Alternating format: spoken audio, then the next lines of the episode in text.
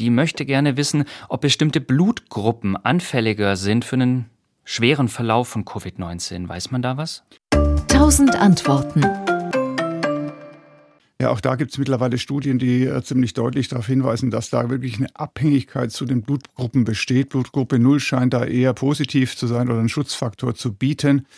Man hat das noch nicht ganz verstanden, man hat überhaupt noch nicht wirklich gut verstanden, warum manche Menschen ja schwer erkranken an diesem äh, an dieser Virusinfektion und andere Schnupfen oder haben oder überhaupt nichts davon merken. Also das ist noch etwas, äh, wo sich viele natürlich damit beschäftigen, um auch das wirklich zu verstehen, was da passiert. Blutgruppen ist ein Faktor offensichtlich, aber es gibt noch etliche andere unter Umständen, die noch nicht wirklich gut mhm. definiert sind. Sie haben gerade gesagt, äh, Blutgruppe 0 könnte so ein bisschen sogar schützen. Gibt es denn Blutgruppen, die ähm, ja, für einen schweren Verlauf sozusagen prädestiniert sind?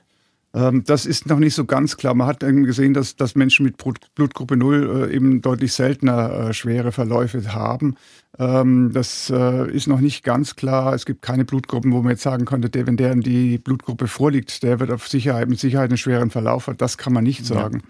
Aber eben tatsächlich eben gibt einen gewissen Unterschied, der aber statistisch zunächst mal ist. Es gibt durchaus auch Verläufe, Patienten, die mit einer entsprechenden Blutgruppe 0 zum Beispiel auch einen schweren Verlauf haben. Das ist zunächst mal die Statistik, die man sieht.